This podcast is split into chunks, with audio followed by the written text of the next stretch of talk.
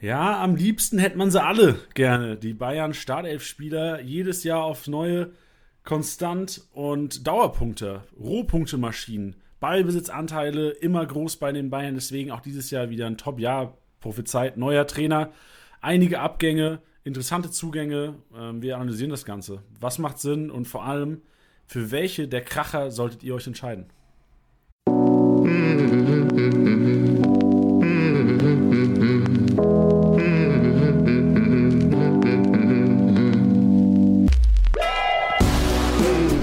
Sieger, der Kickbase Podcast. Mit deinen Hosts Titti und Janni. Spieltagssieger-Besieger, der Kickbase-Podcast. Heute der 17. von 18 im Podcast-Marathon. Wir haben heute noch den Rekordmeister in FC Bayern München. Morgen noch die Dortmunder und dann sind wir fertig. Dann sind wir fertig mit einer Mega-Reihe. Hat mir mega Bock gemacht, aber ich bin jetzt auch mal heiß und ähm, immer gespannt auf den FC Bayern, weil die Bayern-Spieler sind ja seit Saisons also bewusst Plural, weil es einfach so ist. Also seit, gefühlt seit ich Kickbase zocke, ist der FC Bayern oben. Ähm, auch was Kickbase-Punkte angeht, immer die begehrtesten Spieler, aber natürlich auch, wir wissen es alle, die meisten Bayern Startelf-Spieler sind einfach dicke Fische. Von denen kannst du nicht so viele in, in der Kader einplanen.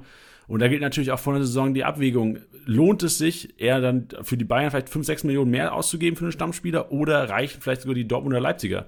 Ähm, wir haben heute uns einen eingeladen, der uns sicherlich so ein bisschen Licht ins Dunkle bringen kann. Ähm, ich hole ihn einfach mal rein, dann stellen wir ihn direkt gleich mal vor. Alex, hallo und herzlich willkommen hier im Kickbase Podcast. Hi Jani, grüß dich. Ja, Alex, du bist unser FC Bayern-Experte heute. Perfekt. Wa warum bist du unser FC Bayern-Experte? Warum bin ich euer FC Bayern-Experte? Ähm, ja, also ich wohne seit 2010 in München und ähm, seit ich sieben Jahre alt bin und beim ersten Derby meines Lebens war, 1860 gegen Bayern München im Olympiastadion. Ähm, ja, da gab es für mich eigentlich dann auch nur noch eine Entscheidung, und zwar ähm, zu den Roten zu gehören. Also, also gab es echt mal eine Entscheidung 1860 oder Bayern? Also ist das so die Entscheidung, die man als Münchner treffen muss in seinem Leben? Ähm, ja, muss man muss man tatsächlich, glaube ich. Also ich sehe es aktuell nicht mehr ganz so ähm, von der Rivalität, äh, weil ich sagen muss, dass ich 60 auffeiere, vor allem was in den letzten ja, ein, zwei Jahren dazu passiert ist. Aber ähm, ja, man muss sich schon zu einem Lager bekennen, weil wenn es hart auf hart kommt, dann muss ich entscheiden, bist du blau oder bist du rot. Bei mir war das ähm, natürlich noch eine viel krassere Situation, weil mein Opa und mein ähm, Onkel halt beide total blau sind und ähm, ich musste mich dann natürlich schon irgendwie durchsetzen ja, und das ähm, irgendwie rechtfertigen. Aber ja, die Rechtfertigung, die erfolgt hat dann meistens durch ähm, Gewinne und Siege auch, gell, ist jetzt dann nicht so schwierig. Wurdest du enterbt wahrscheinlich auch, oder? Da, da, kommt nichts mehr rum. Nee, nee, das nicht. Nee, das nicht. okay. bleibt, ja, bleibt ja ein Spiel. Ja. Das ist richtig. Was, was auch ein Spiel bleibt, aber für viele mehr als nur ein Spiel, ist natürlich auch Kickbase. Ja. Du bist natürlich auch ambitionierter Kickbase-Spieler, ist das richtig? Ich bin ambitionierter Kickbase-Spieler, ja. Ähm, komme jetzt in meine vierte Saison bei Kickbase. Habe davor natürlich beim Konkurrenten auch mit ähm, ja, Manage Managerspielen angefangen, wie wahrscheinlich viele. Aber du kannst den Namen auch ruhig nennen, wir machen eh so ein Piep drüber immer. Okay, ähm, Piep Comunio. ähm, genau, bin dann aber gewechselt, weil ich ähm, ohne da jetzt, ähm, kann ja jeder sehen, der die App nutzt, ähm, es ist einfach modern, es macht einfach Bock. alleine der Live-Spieltag ähm, neben Sky ähm, laufen zu lassen. Das, ja, äh, das macht jeden, jedes Spiel einfach ähm, spannend. Egal, ob es jetzt Bielefeld gegen Wolfsburg ist, nichts gegen Bielefeld oder Wolfsburg, aber ähm, ja, man hat, man hat, einfach Bock auf jedes Bundesligaspiel und deswegen liebe ich das ähm, Managen und ähm, habe da in der Vergangenheit auch ja, relativ erfolgreich gemanagt. In der einen Liga habe ich zwei Meisterschaften geholt. Ähm, letztes Jahr wurde ich leider nur Vierter. Und in der anderen Liga, in der ich auch noch spiele, ähm, bin ich letztes Jahr frisch eingestiegen, konnte da auch noch nicht den Meisterschaftstitel holen, ähm, bin aber ja, umso motivierter dieses Jahr wirklich abzuräumen, weil ja, wenn ich irgendwo mitspiele, will ich auch gewinnen. Das ist richtig. Im Intro bei uns läuft er immer mit euren Hosts Titi und Janni. Äh, Titi immer noch nicht am Start. Der wird dann ab dem 2.8. wieder in den normalen STSB-Episoden am Start sein jeden Montag. Du zockst auch mit Titi in der Liga, ne? Und du hast ihn, das kann man ja auch hier sagen, öffentlich. Und ich glaube, das ist auch einer das, wahrscheinlich wollte die gar nicht, dass du hier sitzt, aber du hast ihn auch geschlagen in der Liga, ne? ja, ähm, ich bin zweimal an Titi ganz locker vorbeigezogen, muss, muss man fast sagen. Wobei ich ja immer noch glaube, dass bei Titi eher so der Fokus auf euer Kickbase-Liga ist. Deswegen, ähm, ja. Ach so, ja. weil wir glauben nämlich, dass Titi bei uns nicht so erfolgreich ist, weil der Fokus auf den anderen Ligen Ach, liegt. da schau her. Okay, Titi, da. kannst du mir was verraten? was macht der in seiner Freizeit? Was macht der in seiner Freizeit eigentlich, der Kollege? Richtig. Ja. Nee, du, ähm, Titi, super Kerl. Durch ihn bin ich erst zu dieser Hobbymannschaft jetzt ähm, gekommen, in der ich in München auch kicke. Ähm, und in dieser Hobbymannschaft haben wir eben eine Kickbase-Liga. Ähm, ich habe davor ja, über 20 Jahre lang im Verein Fußball gespielt und würde auch sagen, ja, dass ich so ein bisschen was von Taktik auch verstehe. Ähm, bin selbst Berufsschullehrer, ähm, Sportlehrer, ja, Fokus natürlich immer auf dem Fußball. Ähm, ja, deswegen ähm, ja, schauen wir mal, was da heute, heute rauskommt bei. Bist du bei den Jungs auch beliebter als bei den Mädels wahrscheinlich, oder in der Schule? Weil da einfach immer der Ball in die Mitte geschmissen wird am Anfang der Stunde. Du, das fällt mir relativ leicht, weil ich an der Berufsschule bin ähm, für IT, Informationstechnik quasi. Ah, okay, und ich habe maximal zwei, drei Mädchen pro Klasse ähm, und deshalb, ja, die müssen dann mitspielen einfach oder nee, oder die anderen müssen mit dem linken Fuß spielen oder mit dem, mit dem schwachen Fuß und die Mädchen dürfen ja, normal spielen. Irgendwas lasse ich mir einfallen, dass natürlich Gleichberechtigung herrscht, so wie es auch im Alltag bei uns im Leben sein sollte. Ja, liebe Hörer, jetzt macht euch mal Gedanken, wenn ihr auf einer äh, Berufsschule für ITler seid, welcher wer euer Sportlehrer ist. Macht euch mal Gedanken. Ja. In, in, äh, in und Umgebung München, würde ich behaupten. Ähm, ich weiß gar nicht, wo die Schule ist. Meine letzte Klasse, die, die ich unterrichtet hatte, jetzt vorhin gerade noch um 12, die haben das schon gemerkt, dass ich heute ein bisschen nervöser bin als sonst im Unterricht. Ähm, den muss ich dann verraten, was denn los ist. Und ähm, Ach Gott. Ja, die drücken mir die Daumen, also Grüße gehen raus. Stark. Spielen auch Kickbase? Zocken die Kickbase? Ich habe es ihnen gezeigt und schmackhaft gemacht. Und ähm, ich glaube, ja, mal so eine Schulliga wäre ich auch interessant. Ey, und vor allem muss man auch sagen, ich meine, oftmals gibt es ja, also auch in Sport, so Leistungsnachweise sind ja schwer teilweise auch irgendwie dann objektiv einzuschätzen für Sportlehrer. Das war immer meine Wahrnehmung teilweise. ähm, und ich sagte dir, so eine Kickbase-Liga sind ja Rohdaten. Also da ist ja Zahlen, da bist du entweder Erster oder Letzter. Ja. Und da kannst du ja im Grunde genommen auch mal nach, nach Kickbase-Leistung bewerten, ja. weil das ist ja auch Fußballverstand. Ja, perfekt. Man könnte eigentlich ähm, fächerübergreifenden Unterricht mit dem Fach Wirtschaft machen und dann können wir das alles auch Ey, argumentieren, oder? Wir revolutionieren das Schulsystem, okay. Alex, wir beide. Das halten wir fest. Das halten wir fest. Ey, auch eine, da haben wir aus Kickbase noch nie dran, geglaubt, äh, dran gedacht, aber Schulen ist ja auch eine Zielgruppe. Das ist ja perfekt eigentlich, wenn, wir das, wenn die Lehrer das irgendwie den, den Schülern auszwängen. Na, wir reden nach dem Podcast nochmal. So machen aber jetzt lass mal, ja. genau, lass mal erst mal mit den FC Bayern reden ja. und äh, deren ähm, Situation, wie sie momentan aussieht und wie sie auch in der kommenden Saison aussehen wird, was wir erwarten. Deswegen, lass uns zur sportlichen Situation gehen. Lass uns zu, über die Zu- und Abgänge reden. Vielleicht zuerst mal über die Abgänge. Wie schwer, ähm, wie wirklich so ein Abschied von einem Alaba, von einem Boateng und von einem Martinez für euch? Ähm, ja, da müssen wir es ein bisschen differenzieren. Also ich glaube, beim, beim Javi war es einfach so, ähm, dass es einfach jetzt nur noch Sinn gemacht hat, ja, weil er, glaube ich, selbst gewusst hat, dass für, ja, für dieses schnelle Umschaltspiel, was vor allem bei FC Bayern München auch ja, wie auch bei Leipzig oder Dortmund ähm, aktuell ja, unabdingbar ist, musst du machen, wenn du in der Champions League ähm, auch Erfolg haben willst, dass er dann mittlerweile vielleicht ein Tick zu langsam ist, vielleicht ein Tick nicht mehr ganz so gut in das ähm, ja, Spielsystem passt und ja, haben wir an seinen Einsatzzeiten in der letzten Zeit auch gesehen. Trotzdem muss ich sagen, als er, glaube ich, 2012 oder 2013 zu uns kam, ähm, ich habe den damals auf dem Trainingsgelände ähm, als allererster mehr oder weniger gesehen, hatte das Glück, dass ich beim FC Bayern ähm, drei Jahre lang, also drei, drei Sommer hintereinander im Kids Club gearbeitet habe. Ähm, organisiert von der Hansdorfener Fußballschule. Ähm, habe da als Trainer quasi auf, ja, auf den Trainingsplätzen an der Sebena die, die kleinen Kids trainiert und konnte die Profis dann ähm, nebenbei auch ja, beobachten und danach gab es Meet and Greet mit ein paar Jungs. Mario Götze hatten wir da und Bastian Schweinsteiger hat mal vorbeigeguckt. Ähm, ja, war eine tolle Zeit, war damals mein Nebenjob äh, während meinem Studium. Und ähm, ja, muss sagen, Ravi Martinez, unfassbarer Kerl. Ähm, erstes Triple, das wir geholt haben 2013, ähm, unabdingbar. Ich war ähm, DFB-Pokalfinale, ähm, als wir gegen Dortmund gespielt hatten. Wir hatten sau viele Verletzte und Pep Guardiola hat ihn damals als ähm, ja, mehr oder weniger Libero eingesetzt und der hat da sein Spiel des Lebens gemacht und ähm, seitdem ja, kann ich eigentlich nichts über den Schlechtes sagen und ich wünsche ihm bloß alles Gute für die Zukunft. Der ist nach Katar gewechselt, ne?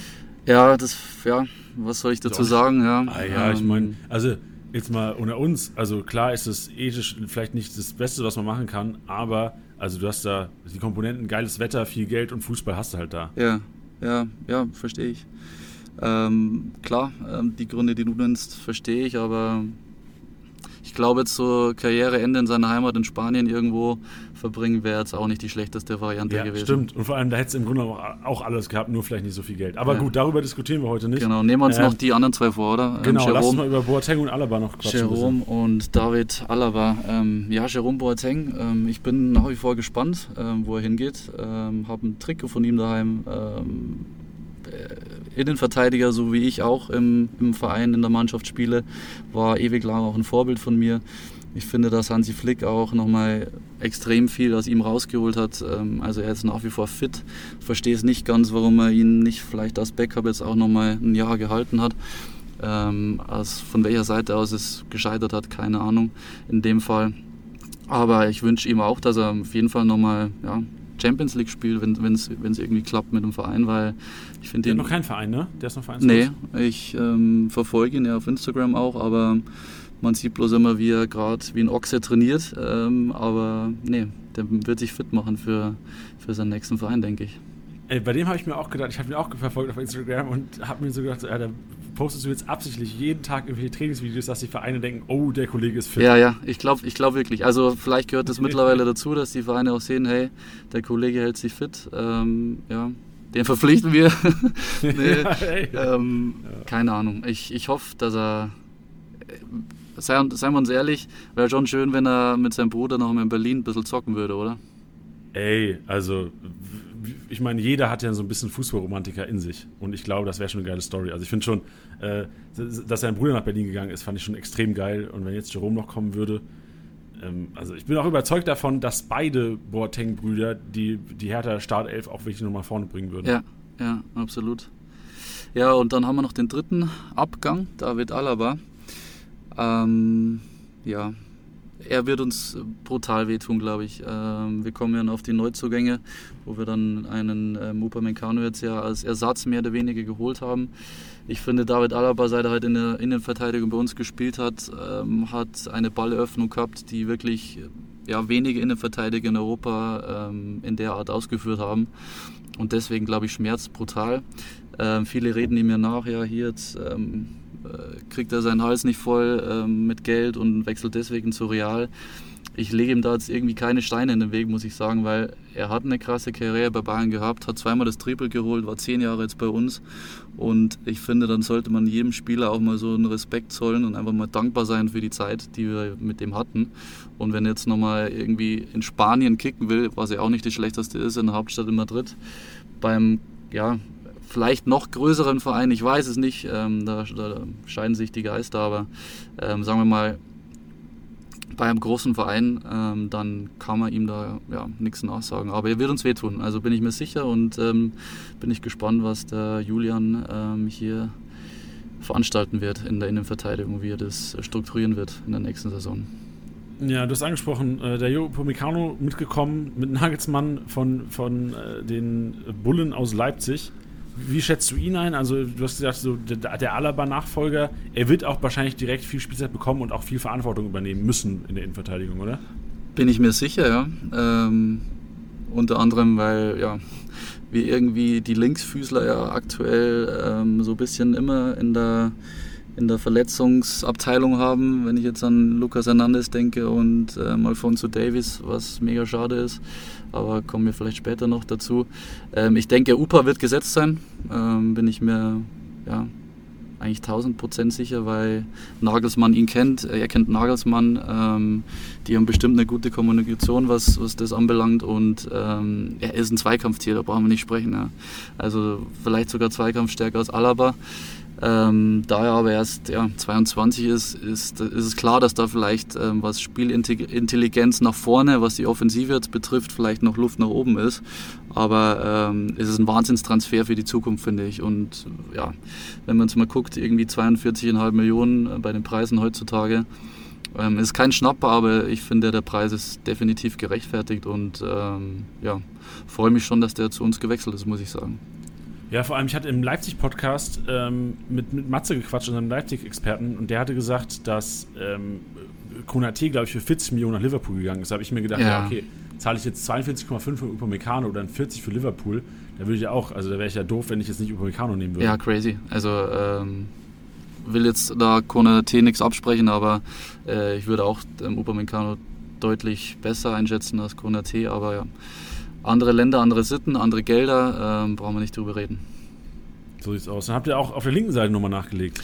Auf der linken Seite haben wir nachgelegt, ja, auch noch einen sehr jungen, wobei er gar nicht mehr so jung ist. Ich hätte irgendwie gemeint, das ist ein junges Top-Talent, aber er ist ja doch schon 23, der gute Omar Richards. Jetzt haben wir ja zwei Richies, so kann man es ja sagen, hier Chris Richards und Omar Richards, beide auf der linken Seite angesiedelt. Ähm, Wobei ja der Chris Richards, der im Winter, glaube ich, Winter war es, oder? Zu Hoffenheim dann ausgeliehen wurde. Genau, richtig. Ähm, ja. Bei dem er noch nicht weiß, was jetzt los sein wird. Ja, also ich hoffe ja als Kickbase-Manager, weil ich ihn heute für einen Schnapper bekommen habe, für 5,5 Millionen, ich hoffe ja noch, dass er wechselt, ja, dass er wieder ausgeliehen wird, weil ich finde, die Spiele, die er da in Hoffenheim gemacht hat, ähm, oft ja auch in der Startelf, die waren echt ähm, nicht überragend, aber grundsolide. Also der war immer knapp an den, an den 100 dran, manchmal vielleicht sogar drüber. Deswegen ähm, ist für mich Chris Richards eigentlich auch nochmal ein Neuzugang, aber jetzt bleiben wir erstmal beim Omar. Ähm, ich weiß nicht viel von ihm, habe ein paar Videos bei YouTube angeguckt. Ähm, was ich sagen kann, ja, er ist ein geisteskranker Techniker. Ähm, ist aber relativ leicht, auch glaube ich, für seine Größe. Hat, glaube ich, ja, 1,85 und wiegt aber bloß 69 Kilo. Ähm, also wird wahrscheinlich auch unglaublich flink sein.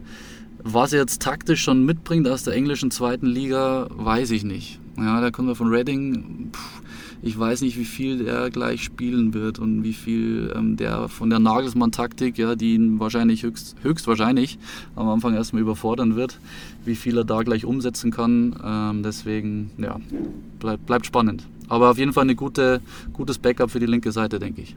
Ja, genau, also du sagst das Backup und vor allem, also ich habe mir jetzt auch mal angeschaut, wo er in den letzten Jahren gespielt hat. Also er war teilweise linker Verteidiger, teilweise auch im linken Mittelfeld. Und ich glaube, diese taktische Variabilität, also dieses diese Variabilität, die Nagelsmann sich auch wünscht eigentlich von seinen Verteidigern. Also ich erinnere mich so an typische Leute wie ein äh, Mukiele, der beispielsweise den rechten Flügel macht, also auf der rechten Seite spielen kann, im Mittelfeld bei einer Dreierkette den Schienenspieler geben kann, aber auch jetzt beispielsweise mal Innenverteidigung, also rechte Innenverteidigung oder auch klassische Rechtsverteidiger spielen kann. Mhm. Ich glaube, Omar Richards ist einer, den du einfach variabel einsetzen kannst. Ja. Und das ist sicherlich auch noch ein Grund, Grund gewesen, also klar, Davies ist auch variabel einsetzbar, den kannst du links hinten spielen lassen, den kannst du im Grunde auf dem linken Flügel spielen lassen, den kannst du im linken Mittelfeld spielen lassen.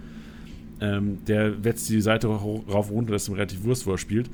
Aber ich glaube, Omar Richards auch gerade im Nagelsmann, also da kannst du ja auch gleich noch mehr zu sagen, äh, wenn wir zum, zum Thema Nagelsmann kommen und Formation.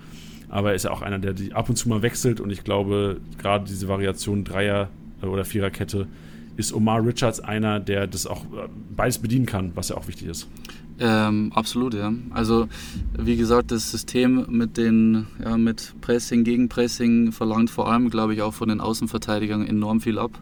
Und äh, wie du schon angesprochen hast, Mukiele oder wen ich halt auch geisteskrank fand, der letztes Jahr war Angelino, wie die halt diese Außenlinie rauf und runter geschrubbt sind. Ähm, du musst einfach absolut fit sein. Und ähm, das wird der junge Kerl bestimmt sein. Ja, bin mal gespannt, weil Davies ist ja auch noch verletzt momentan, richtig? Ja, Davies ist noch verletzt. Ähm, Hernandez ist auch noch verletzt bzw. angeschlagen. Also da wird es auch knapp für, seinen, für den Saisonstart, was ich jetzt so gehört habe. Ähm, ja, muss man gucken. Und dann sind natürlich hier die, die zwei Richies ähm, vielleicht schon wieder eine Option für die linke Abwehrseite. Ist, ist Chris Richards auch einer, der, der linke, der klassischen Linksverteidiger spielen kann? Ja, ich glaube, ursprünglich ist er eher ein Innenverteidiger, ein linker Innenverteidiger, aber ich glaube, wenn mich nicht alles täuscht, hat er bei Hoffenheim jetzt schon auch oft ähm, als linker Verteidiger oder sogar linkes Echt? Mittelfeld gespielt, ja. Also was ich mich erinnern kann, also das kann ich nicht bestätigen, da habe ich auch zu wenig Hoffenheim-Spiele gesehen letztes Jahr. Was ich aber auf jeden Fall weiß, dass er in einer Dreierkette bei Hoffenheim auf jeden Fall den linken Innenverteidiger schon öfters mal gespielt hat, was mich schon gewundert hat. Den linken Außenverteidiger meinst du? Nee, nee, den linken Innenverteidiger. Also in der Dreierkette dann quasi den linken Innenverteidiger neben, also wenn dann war ah, ja, ja, okay. zentral. Mhm, okay. Mhm. Genau. Weiß, was du Post zentral und dann auf der rechten Seite, was weiß ich, ein Akpoguma oder sowas. Ja. Ähm, und das hat mich schon gewundert, weil äh, ich erinnere mich so, ich glaube, vor zwei Jahren, als er dann sein Profidebüt bei den Bayern gegeben hat, ähm, war es ja so, dass er dann Rechtsverteidiger war, sogar zeitweise. Ähm, also für mich jetzt schon einer, gerade wenn du sagst, ey, der kann sogar Linksverteidiger spielen, komplett variabel, was ja auch eigentlich perfekt für Nagelsmann ist. Also ich, ich verstehe deinen Wunsch, so egal, wäre wär geil, wenn er wechselt, Ja. aber ich würde auch sagen, äh, Julian Nagelsmann, genau solche Spieler brauchst du. So, Ja. die, der kann im Grunde genommen, egal wenn hinten mal irgendwo dünn ist, und momentan ist er dünn, du hast gesagt, Hernandez, Davies, Genau. beide fraglich, ob sie zum Beginn ready sind. Und da kann ich den Kreis, und sorry, dass ich die unterbreche, Ja. aber da kann ich den Kreis auch jetzt nochmal schließen. Ich habe vorhin gesagt, aus Kickbase-Manager-Sicht hoffe ich für ihn, ja, dass er, dass er nochmal wechseln kann, dass er Spielzeit bekommt, weil ich glaube, auf die Saison gesehen hat er bei Bayern eventuell nicht so viel Spielzeit. Ja, aber für mich, also mich würde es freuen, wenn wir so einen Jungen jetzt mal wieder bei uns halten und vielleicht ranführen. Und ja, ich glaube da, wenn nicht Nagelsmann, wer, wer soll diesen, diese Aufgabe sonst übernehmen? Du sagst es ja. Und der letzte Transfer, ich weiß gar nicht, ob wir darüber groß reden müssen. Nübel äh, nach Monaco, Ulle ist zurück, Sven Ulreich. Ja, Ähm, Im Grunde genommen verändert es ja wahrscheinlich nichts an irgendwelchen Kickbase-Punkten von irgendwelchen anderen Spielern. Ja, kann man sich darüber streiten, ähm, wie was den Ersatzkeepern bei Bayern München halt einfällt, dass sie zu uns wechseln. Also ich kann es auf der einen Seite halt voll nachvollziehen. Du bist halt beim größten Club, vor allem so in Deutschland und ja, mit in Europa auf jeden Fall. Ähm, jeder weiß, äh, wenn er hierher wechselt, sobald Neuer ähm, nicht verletzt ist und ähm, seine Spiele macht, wird ja, im Endeffekt nichts passieren. Aber ja, da geht es, glaube ich, auch um andere Sachen. Ich glaube, man kann auch, äh, Spiele sind ein, zwei Mal die Woche oder ja, wenn es hochkommt, drei. Ich glaube, das tägliche Training bringt dich vielleicht als Torhüter schon auch weiter. Und ähm, ja, Ja, und im Endeffekt muss man auch sagen, also ich weiß nicht, wie, wie alt ist denn Sven Ulreich? Der ist ja auch schon inzwischen, also Ole, ich nicht sagen, der ist in die Jahre gekommen, aber inzwischen ist er ja auch so, was weiß ich, äh, 30, 32, 32, siehst du? ja, ja. 32 genau. und das ist ja auch, also Ja, das ist perfekt für einen Ersatzkeeper, oder? genau richtig, weil 32 sagst du jetzt, okay, geil, ähm, vielleicht startet jetzt diese Family Settle Down in München, ist, ist vielleicht meine, meine Lieblingsstadt in Deutschland. Ja, Ich mache hier zweiter Torhüter bei Bayern, sehe immer geile Spiele, klar, habe sportliche Ambitionen, wenn es mal irgendwie, äh, wenn Neuer mal ausfallen sollte und mache sonst meine zwei, drei Spiele im Jahr, in, ob es vielleicht ein Pokalspiel ist oder in der Vorbereitung mal ein Spiel und das reicht mir. Ja. Also ist im Grunde genommen auch ein geiles Leben. Wie hieß denn nochmal der Ersatztorhüter vor drei, vier Jahren bei euch, der, ähm, der auch ein bisschen ältere, mit ein bisschen weniger Haaren, aber du meinst ähm, hier, ähm, wie hieß der äh, denn nochmal? oh, jetzt liegt es mir auf der Zunge, ein ganz großer, die Krake. Ja, ja. Ähm, Ja, ja. äh, Tom irgendwas, oder? Ja, ja, äh, Tom Starke. Starke. Tom Starke. Genau. Ja, ja, Tom Stark. Starke. Tom Habe ich mal auf genau Oktoberfest so. in München getroffen. Ah, genau, richtig. Ja. Ey, der Lifestyle in München, Alter. München ist eine geile Stadt, lebst du gerne und wenn du da noch gut Geld bekommst und ein bisschen ähm, trainieren kannst und dein, deinem Hobby beruflich nachgehen kannst, was gibt's Geileres? Ja, voll. Ja, Also in, in dem Fußballeralter. Ja. Sorry, genau, das ist noch hinten dran. ja Sehr gut. richtig. Genau, die Ersatzhüter. Nübel, Monaco, ja, auch eine schöne Stadt, oder? Ja, hey, klar, aber ich meine, da wird er sicherlich, also das ist für mich wieder ein Wechsel, wo er sagt, okay, der orientiert sich sportlich. Genau, würde ich auch sagen. Ja. Und ich hoffe auch, dass er da ähm, spielen wird in Monaco. Jetzt gibt es ja beim FC Bayern fast täglich irgendwelche neuen Gerüchte um Abgänge, um Zugänge. Glaubst du, es passiert noch was ähm, auf dem Transfermarkt bei den Bayern? Geht jemand, kommt noch jemand? Und wenn ja, auf welchen Positionen könnte wenn noch nachgelegt werden? Ähm, ja, das ist eine gute Frage. Ähm, ich verfolge das natürlich auch mega interessant auf Transfermarkt oder ja, Liga Insider hört man auch immer wieder mal was. Ähm, ich bin gespannt, aber ich ja, habe irgendwie nicht so das Gefühl. Und Nagelsmann hat sich jetzt auch nicht so offensiv äh, wie Flick in der Vergangenheit geäußert, dass er da in der Breite noch was braucht. Ich glaube schon, ähm, dass sie Nagelsmann auch geholt haben, dass er wirklich mit seinem Team auf die Jugend auch ein bisschen guckt und öfters da auch mal welche mit hoch nimmt, ja, was natürlich immer Risiko birgt, wenn du, ähm, wenn du junge Spieler mit reinbringst. Aber ähm, ja, mich hat es geärgert, weil das Gerücht hier um Chiesa, der natürlich ähm, vor der EM auch schon krass war, ähm, da hieß es ja mal, dass Bayern den will und den hätte ich halt mega gefeiert. Ja, weil das ist einfach so ein Vollgas-Fußballer, ähnlich von der Mentalität wahrscheinlich wie, wie Joshua Kimmich oder, oder Leon Goretzka jetzt und den, den hätte ich, ja, den hätte ich gern bei uns gesehen. Wobei, wenn man schon sagen muss, in der Offensive brauchen wir uns nicht beschweren, da sind wir gut besetzt. Wo es vielleicht noch was ähm, geben könnte, habe ich jetzt gehört, dass man immer noch hier an, an Dest dran ist, der damals von Ajax eher zu ähm, ein Barca gewechselt ist, glaube für 20 Mio oder so. Ähm, den will man scheinbar immer noch als Backup, weil man glaube ich schon auch erkennt, dass Bunazar, ähm, ja, so gerne ich ihn mag, finde ihn mega sympathisch, aber ja, er konnte einfach seine Leistung nie abrufen, äh, wenn's, ja, wenn es ja, wenn's soweit war und ich glaube, er einen Rechtsverteidiger brauchen. Ja, vor allem, also ich habe mir auch mal das System angeschaut, habe natürlich auch geguckt, wie Nagelsmann so die letzten äh, Jahre immer gespielt hat und eigentlich, also wirklich, also unter uns so, ihr, ihr, braucht noch einen Rechtsverteidiger, ihr braucht einen rechten Schienenspieler, meiner Meinung nach, weil ja. was ist, also momentan Viererkette, ey, kein Problem, ihr seid, was, was leistet, also was die Formation mit Viererkette angeht, einer der besten Startelfs der Welt. Aber wenn jetzt Dreierkette gespielt werden sollte, sehe ich halt links, du hast einen Davies, der rauf und runter rennen kann, der quasi diesen Angelino machen kann, in, in geiler sogar noch. Aber du hast jetzt keinen Mukiele bei den Bayern, der rechts komplett rauf und runter laufen kann. Du hast einen Gnabry, der aber defensiv nicht so stabil sein wird und nicht so orientiert sein wird de defensiv. Und du hast einen Pavard, mhm. der defensiv wahrscheinlich seine gute Arbeit macht, aber jetzt nicht der klassische Flügelflitzer ist, den dann Nagelsmann eventuell auch braucht auf der rechten Seite. Mhm. Der dann vielleicht eher in der Dreikette mal den rechten Innenverteidiger spielen könnte. Mhm. Und Saar, ja, das wäre wahrscheinlich vom Spielertyp einer, der das machen könnte, aber da ähm, hast du es ja auch schon gesagt, also ich glaube, da mangelt es einfach an spielerischer Qualität. Ja, ich denke auch. Wobei wir jetzt nochmal kurz über Benji Pavard sprechen müssen. Der hat ja letzte Saison so ein bisschen einen Durchhänger, ähm, auch zwischendrin verletzt gewesen. Und in der Saison davor, da hatte ich ihn nämlich bei Kickbase und da hat er enorm geliefert und war auch enorm fit. Also ich glaube natürlich nicht, dass er der gleiche Flügelflitz jetzt wie zum Beispiel Davies sein kann, aber ich glaube schon, dass Benji Pavard auch eine Pferdelunge hat. Und ähm, ja, er wird fit sein müssen, wenn er, wenn er das System von Nagelsmann ähm, so spielen muss, wie, wie er sich vorstellt. Ähm, aber trotzdem, dann brauchst du ein Backup. Ja? Und äh, das Backup sollte ja, gegen gute Gegner in der Bundesliga auch spielen können.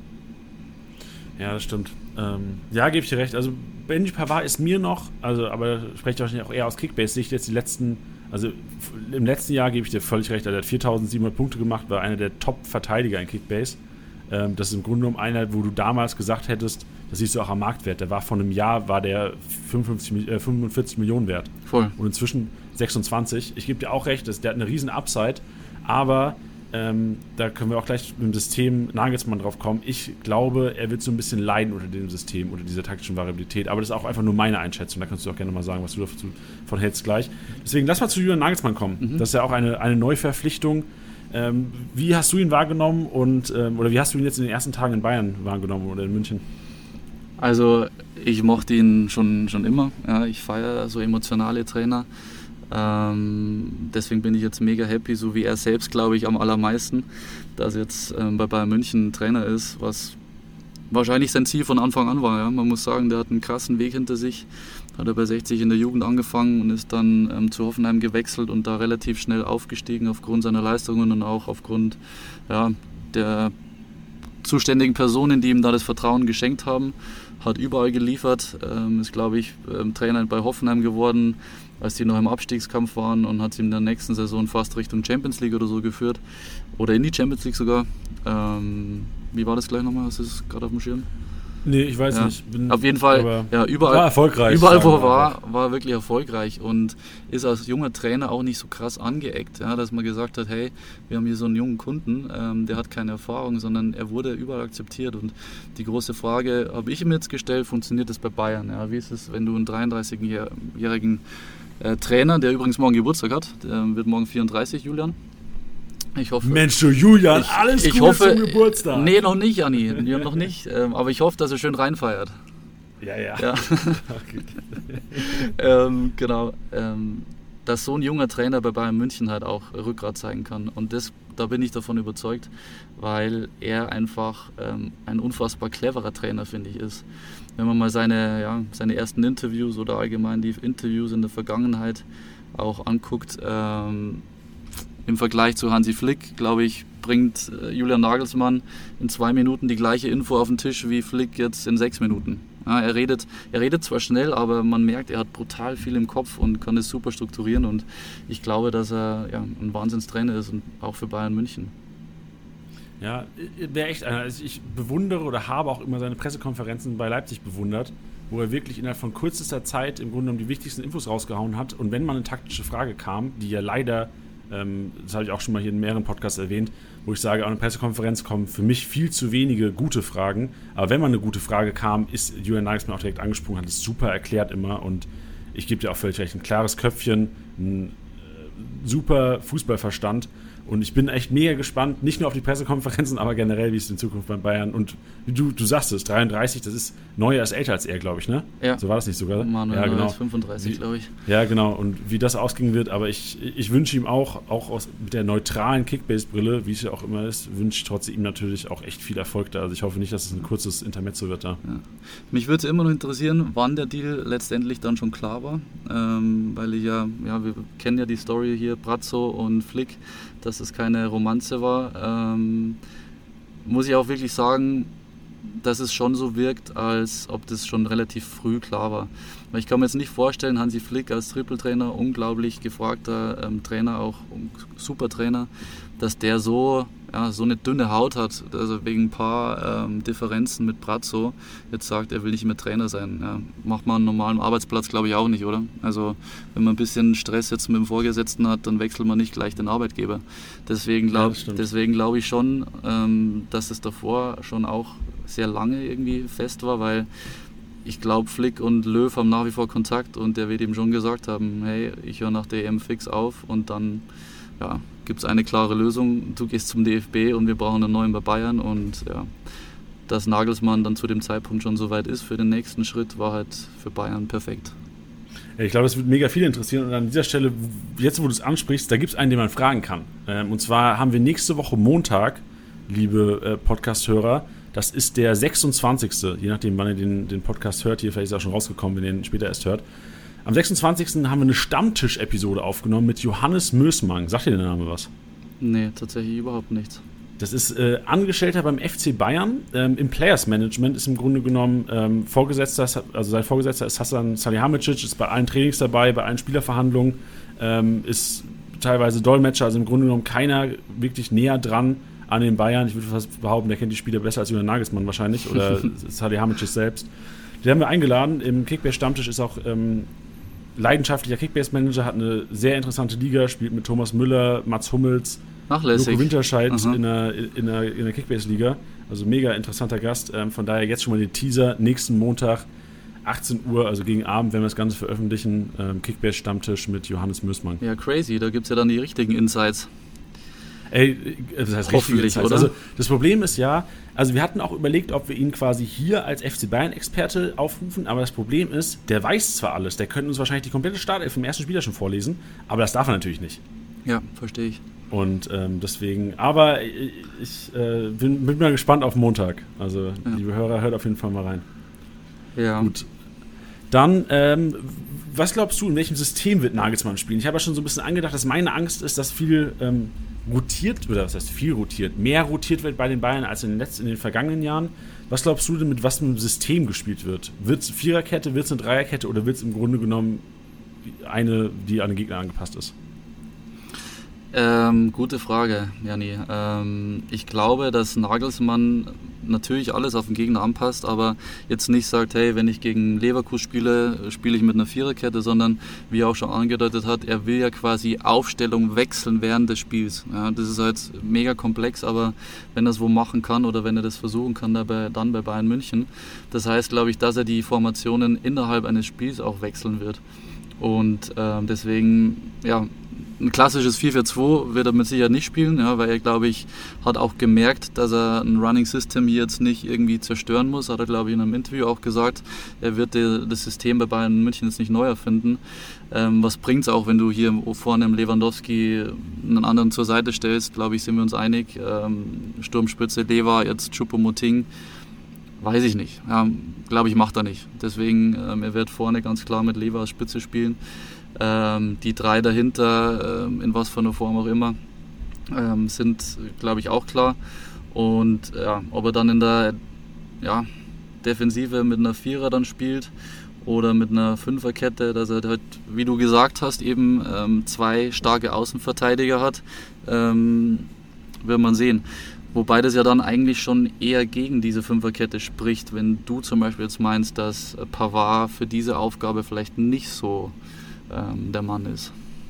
Ja, für mich wäre, also wenn Nagelsmann in der Dreierkette, respektive Fünferkette spielen sollte, wäre für mich Pavard der klassische rechte Innenverteidiger. Also hättest du Upamecano in der Mitte, einen Hernandez als linken Innenverteidiger, einen Pavard als rechten Innenverteidiger, Davies auf dem linken Flügel als Schienenspieler mhm. und dann hast du halt also Best Case sollte das klappen oder welcher Neuzugang auch immer. Also ich habe mir, ursprünglich habe ich mir gewünscht, dass Hakimi zu den Bayern kommt. Mhm. So, ich, ich bin kein Bayern-Fan, mir ist es im Grunde auch egal, aber ich gucke natürlich die Kickbase-Brille und denke mir, Alter, ein Davies über links, ein Hakimi über rechts, Junge, pack die mein Kickbase-Team und ich habe eine richtig geile Saison. Ja, auf jeden Fall. Also Hakimi, Wahnsinnskerl. Ähm, ärgert mich auch, dass der vor allem zu Paris gewechselt ist, weil ich sagen muss, dass ich mit Paris nicht viel am Hut habe und jetzt auch nicht weiß, warum so eine Legende wie Sergio Ramos dahin wechselt.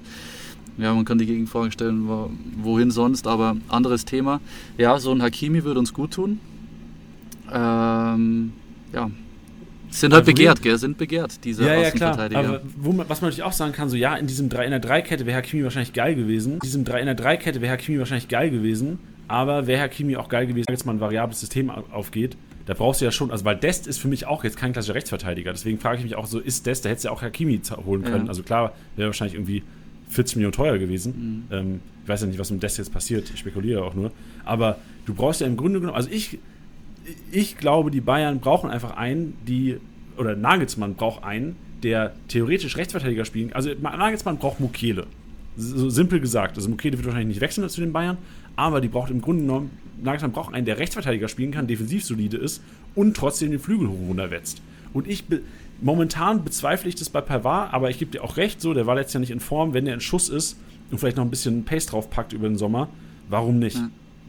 Soll ich dir was sagen, wenn, wenn wir so ein bisschen vergessen gerade, Janni? Hauen raus. Ähm, Niklas Süle. Niklas ja. Big Mac Süle. Aber du willst mir jetzt nicht sagen, dass Niklas Big Mac Süle den rechten Schienenspieler geben kann bei Nee, nee, aber vielleicht ähm, bei einer Dreier- oder Fünferkette den rechten Innenverteidiger. Weil ja, kannst, safe, du, kannst, safe. kannst du dich erinnern, wie schnell Niklas Süle jetzt vor ein, zwei Jahren noch war? Der hat einen geisteskranken Antritt und hat eine hohe Endgeschwindigkeit. Also Niklas Süle dürfen wir nicht vergessen, vor allem weil ja Nagelsmann auch sein Ziehvater so ein bisschen war. Ja? Ey, ähm, safe. Also was, was Personalien angeht, weil es einfach nur auch mal eine Dreikette irgendwie hinge... Also klingt ein bisschen negativ, aber hingerotzt einfach mal von mir, weil ich sage, okay, Dreikette, Dreikette wäre theoretisch möglich. Aber was so die einzelnen Positionen angeht, lass da mal in der möglichen Startelf vielleicht drüber quatschen. Da können wir die komplette Elf mal durchgehen und die Variationen die möglich wären ja. bei einem Jürgen Nagelsmann. So machen wir es. Nee, ich wollte bloß nochmal sagen, hier Niklas Süle dürfen wir nicht vergessen, weil der äh, ja auch nach wie vor ein junger Spieler. Äh, Niklas Süle ist 25 ähm, und äh, Klar, der wurde letzte Saison angezählt, aber ich glaube, der wacht jetzt auch wieder auf und weiß, dass er unter Nagelsmann vielleicht noch fitter sein muss. Und ich hoffe für ihn, dass er jetzt in der Sommerpause ähm, was für seine Fitness getan hat, weil wenn Niklas Süle fit ist, ist es für mich mindestens Format Upamecano. Oha, starke Worte. Nee, ich gebe dir recht. Also ich sehe ja auch, ähm, dass also Hernandez wird irgendwann im August zurück erwartet, heißt für mich jetzt wahrscheinlich auch zuerst mal, okay, erstes Saisonspiel unwahrscheinlich. Denke also ich auch. Laut ja. Kicker, mhm. genau, laut, laut, Kicker jetzt Nachricht vor, glaube ich, fast zehn Tagen oder sowas, verpasst Saisonstart. Im August zurück heißt wahrscheinlich für mich auch im August zurück auf dem Trainingsplatz. Davies sieht, glaube ich, auch nicht so gut aus, dass er irgendwie spielen kann, die ersten Spieltage. Heißt für mich auch direkt, okay, eigentlich ist die Innenverteidigung am ersten Spieltag Upamecano und Süle. So, da sehe ich keine große Alternativen eigentlich. Ja. Ja. Außer vielleicht ein Janzu, aber da kannst du ja auch nicht Gut, sagen, dass du ihn gerade erwähnst. Ich wollte gerade sagen, oh, okay. ähm, da hat nämlich Nagelsmann, als er bei Leipzig war, glaube ich, auch schon was zu dem Transfer damals gesagt, dass er den auch schon ewig lang beobachtet hat. Und ich glaube, Nagelsmann wird auch bei Bayern den Jungen viel Zeit geben. Auch wenn es natürlich viel Risiko mit sich bringt. Ja, und wenn es ein paar Mal nach hinten mit zu vielen Jungen ähm, schief geht, dann wird es Ärger geben. Aber ich glaube nicht, dass er sich da sein, seine ja, Jugendförderung irgendwie verderben lässt. Und Nianzu Tuchel war stockbeleidigt, als der damals ja zu Bayern gewechselt ist, ähm, als er noch Trainer bei Paris war. Deswegen, ich glaube, Nianzu, ja, puh. Also könnte fast ein Duell werden, was ersten Spieltag angeht, zwischen einem äh, Nianzu und einem Süle, je nach Fitnessstand. Ja, ja, wahrscheinlich. Ja, oder, oder du hast halt Chris Richards, wenn er bei uns bleibt, der vielleicht ja. den linken Innenverteidiger spielt, neben, neben Upamecano. Okay, guter Punkt. Dann lass mal, lass mal auf die Startelf eingehen. Also im Grunde haben wir mit der Verteidigungsdiskussion ja schon angefangen, aber ähm, im Tor brauchen wir, glaube ich, nicht zu diskutieren, dass Manuel Neuer, wenn gesund, in jedem Spiel. Ja, ich weiß nicht, gab es bei euch schon mal eine Diskussion, dass Manuel Neuer im Pokal mal rausrotiert oder sowas? Boah, nee, weil ich glaube, Manuel Neuer ist einfach so geil auf, auf die Anzahl seiner Spiele und gibt wirklich auch ungern in vermeintlich schwächeren Spielen irgendwie seine Position ab. Also ich glaube, Neuer will immer spielen und ähm, darf er wahrscheinlich auch. Schätzt du oder glaubst du, weil Manuel Neuer, wie immer, der teuerste Torhüter in der App, 28,1 Millionen, Kickbase-Manager fragen sich natürlich, okay, ist er das wert? Glaubst du, Manuel Neuer oder generell die Bayern-Defensive wird stabiler stehen dieses Jahr? Weil das war oftmals so der, der Killer der Kickbase-Punkte im letzten Jahr, weil Manuel Neuer das nicht das Tor gekommen hat. Mit zu Null Bonus hätte er vielleicht 130 gemacht. Mhm. 85. Minute Gegentor, zwar 4-1 gewonnen, aber im Grunde im Kickbase-Manager habe ich trotzdem ähm, geärgert. Ähm, Weiß ich nicht, aber ich denke mal, ja, ich denke schon, weil ich habe jetzt ähm, die Gegentore von letzter Saison von Leipzig und Bayern jetzt nicht im, im Kopf, aber... Äh, Leipzig sehr wenige, Bayern doch viel. Ja, wollte ich gerade sagen, also Bayern hat enorm viele letztens bekommen, letzte Saison bekommen, deswegen wird es definitiv weniger. Ähm, an was es dann liegt, ja, keine Ahnung, aber äh, wie man so schön sagt, die Abwehr fängt im Sturm schon an. Und ich glaube tatsächlich. 5 Euro. oh, peinlich, egal. Ähm, die Abwehr fängt im Sturm auf jeden Fall an. Und da wissen wir ja, dass bei Nagelsmann tendenziell vielleicht noch krasser gepresst wird. Ja, das stimmt. Da bin ich auch mhm. mal gespannt. Also wir haben schon, wir haben Jesse Marsch so als den, den krankesten Bundesliga-Trainer, was Gegenpressing angeht, wahrscheinlich dieses Jahr. Ja. Ähm, aber Nagelsmann gebe ich dir auch recht. Also, weil Leipzig hatte letztes Jahr schon enorm gepresst. Jetzt bin ich mir gespannt auf Jesse Marsch, aber ich bin genauso gespannt wie Bayern noch kranker pressen wird. Aber im Grunde genommen erinnere ich mich nur bei Bayern-Spielen, dass Thomas Müller im Grunde genommen durchgesprintet ist 90 Minuten und ja. auch was Gegenpressing angeht, immer auf den Füßen gestanden ist, der, der Innenverteidiger. Ja. Bin auch gespannt wirklich, wie, wie viel Zugriff jetzt äh, zum Beispiel Nagelsmann auf Leroy Sané bekommen wird, weil ja, Leroy Sané ist ein geisteskranker Spieler, ja, und der hat, glaube ich, noch so viel Potenzial und vielleicht schadet es dem wirklich mal nicht, wenn du ein bisschen einen lauteren Trainer an der Seitlinie hast, der ihn auch mal so ein bisschen anleitet, der ihn während des Spiels mal so ein bisschen aufweckt. Darauf hoffe ich nämlich und ähm, ja, wenn man jetzt Leroy Sané sein Marktwert mal aktuell bei Kickbase mit anderen in der Offensive vergleicht, dann geht der Preis, finde ich noch. Aber ich glaube, Leroy Sané kann halt ein krasser Kickbase-Triumph ähm, diese Saison werden. Ja, das stimmt. Also Leroy Sané ist ja auch, wir wissen ja alle, also als letztes Jahr zu den Bayern gewechselt ist, da wurden auch Summen für ihn teilweise bezahlt. Also ich habe in der Liga gezockt, da wurde, glaube ich, 60, 70 Mio wurde für ihn ausgegeben. Der war auch teilweise 15 Millionen wert. Glaube ich, nach dem Schalke-Spiel, nach dem ersten Spiel, haben alle gedacht, Leroy Sané, ähm, bester Spieler in der App. Und dann geht es im Grunde nur um Backup. Aber ich gebe dir recht, also vom Potenzial her, Leroy Sané, einer, den man äh, wo, äh, wo wirklich, also es klingt jetzt vielleicht doof, aber Sky's the Limit, so, da sind auch gut mal 5000 Punkte drin in einem Jahr. Ja, aber zu den Prognosen kommen wir später auf jeden Fall. Alles klar, okay. Genau. Gut, das ist erstmal die Verteidigung äh, übernehmen. Also Neuer im Tor sollte gesetzt sein.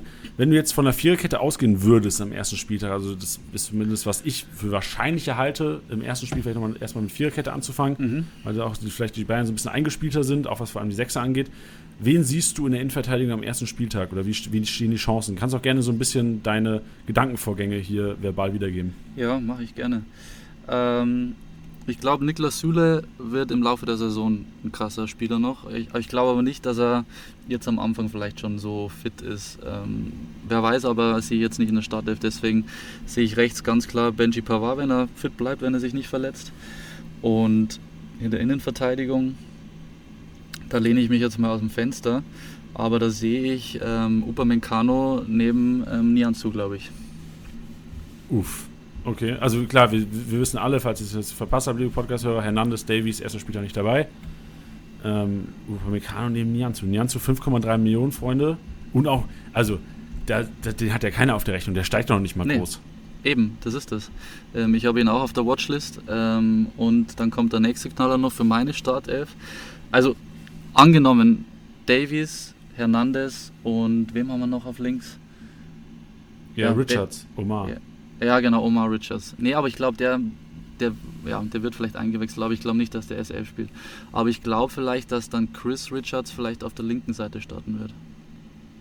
Das wäre ein Brett, aber es wäre auch so ein bisschen Brett vom Kopf für den Neuzugang, oder? Du verpflichtest einen Linksverteidiger Backup, Davies ist nicht fit, und dann spielt im Grunde genommen einer, der eher so der, der Utility-Guy hinten ist. Ja, aber er hat souverän geliefert in Hoffenheim und er hat mehr Erstligaspiele gemacht als Omar Richards, ähm, der bisher ja in der letzten Saison in der zweiten Liga gekickt hat. Deswegen, ähm, ja. Aber einigen wir uns auf einen Richard, oder? Links fängt ein Richard an.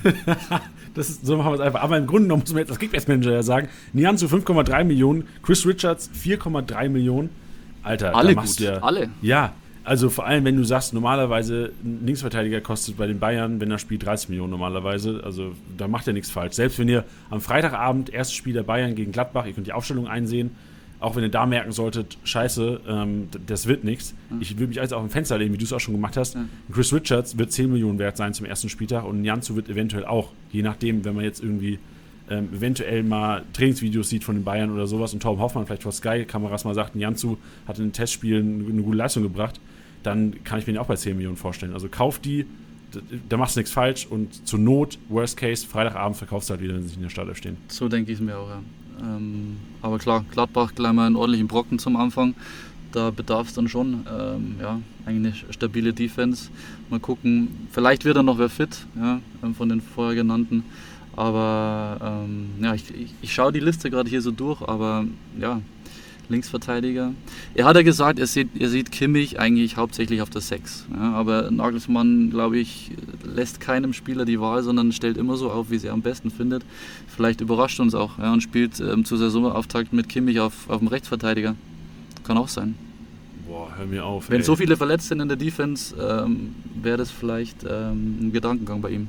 Ja, also ey, dem Kollegen traue ich leider alles zu. Also wirklich, wie, der, wie oft der uns Kickbase-Manager schon wie eine Nase lang geführt hat und am, Fre äh, am Samstag 14.30 Uhr die Aufstellung rauskam und sagst so, what the fuck, Julian, Alter, willst du mich veräppeln? Ja. Warum ein Kunku oder Sirlo schießt den Doppelpack letztes Jahr? Eine Sirlo schießt den Doppelpack letztes Jahr. Eine Woche später sitzt er auf der Bank, der denkst dir verlassen. Also von daher, ich bin auch echt, also ich bin immer noch leider sehr skeptisch und klar werde ich weiterhin auch versuchen, Bayern-Spieler zu bekommen, aber ich bin echt, ich habe ein bisschen Schiss. Alex, das, ich, das gebe ich dir offen zu. Ähm, wen, wen, siehst du auf der 6 oder wen siehst du auf der Doppel-6, wenn es eine Doppel-6 ist auch? Auf der Doppel-6. Ähm, ja, ähm, muss ich jetzt gut überlegen, was ich sage. Weil vielleicht nehmen sich das ja ein paar Kickbase-Manager zu Herzen und vertrauen mir als, sage ich mal, Laien-Experten, wobei ich schon sagen muss, ich bin mir da eigentlich schon immer recht sicher, wenn, wenn ich aufstelle. Ähm, aber ja, eine Sechserposition def definitiv ähm, Joshua Kimmich. Ähm, ich bin gespannt, was er mit Leon Goretzka macht, ja, weil Leon Goretzka ist ja doch schon echt gut offensiv veranlagt. Also wie er das kombiniert, die Position 10 mit der, Kombi mit der Position 8, bin ich gespannt. Ja, weil dann vielleicht lässt der Goretzka mal auf der 10 spielen, wer weiß. Aber ich sage ähm, trotzdem, auf der 6 ähm, lässt er mit Goretzka und Kimmich beginnen. Und ähm, ja, genau. Das war deine Frage zum defensiven Mittelfeld. Ja, was, was wären denn die Alternativen? Also glaubst du dann, Goretzka wird nach vorne gehen und Müller auf dem Flügel? Das wäre dann der, der, normale Gedankengang? Äh, zu Müller komme ich gleich noch.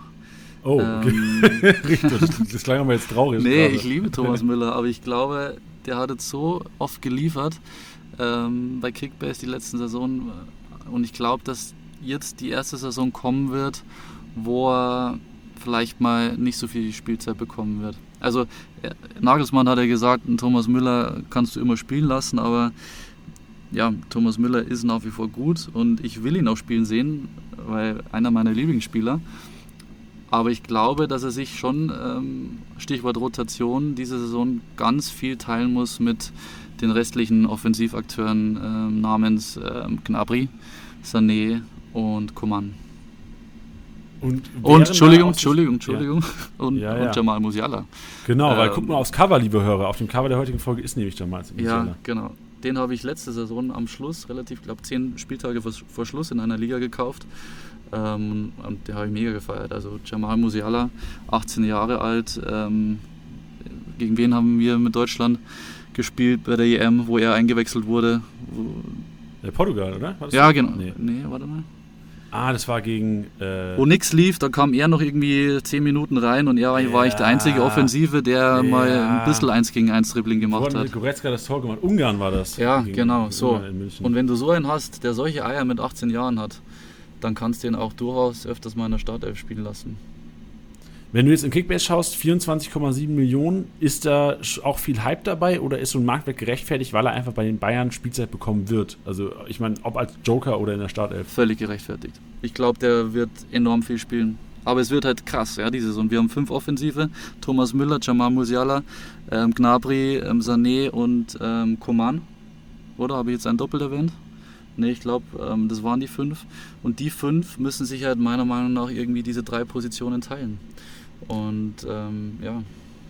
Ähm, äh, Jamal hat, äh, Jamal sage ich schon, Mus Jamal Musiala hat ja auch äh, teilweise auf der, auf der 6 gespielt neben Kimmich oder als, als Achter kann man ja quasi fast betiteln. Glaubst du, das ist auch eine Variante oder ist Musiala einfach kein, ähm, ich will jetzt nicht, will jetzt nicht schon wieder dieses ausgeleitete Wort nennen, aber dieser Box-to-Box-Spieler wie ein Goretzka beispielsweise ist? Mhm, ich weiß, was du meinst jetzt. Ähm, ja, nee, ich sehe ihn, wenn dann auch vom linken Flügel reinziehen mit seinem rechten Fuß oder schon eher zentral positioniert jetzt auf der 8 oder auf der 10. Und, und wer würde denn, wenn Goretzka auf die 10 gehen würde, wer würde neben Kimmich gehen? Ähm, das ist die Frage. Ja, Marc Rocker erstmal verletzt raus. Aber Marc Rocker hat ähm, Nagelsmann auch schon gelobt, als er noch nicht verletzt war. Also ich glaube, Marc Rocker hätte vielleicht auch Potenzial, dass man so einen mal einfach pusht, ja, dass der mal größer wird. Aber ansonsten, ja, du hast recht, im Endeffekt gibt es eigentlich bloß ähm, Goretzka und Kimmich auf der 6. Was Aber oder halt, oder, oder, so. oder Musiala als offensiven Sechser.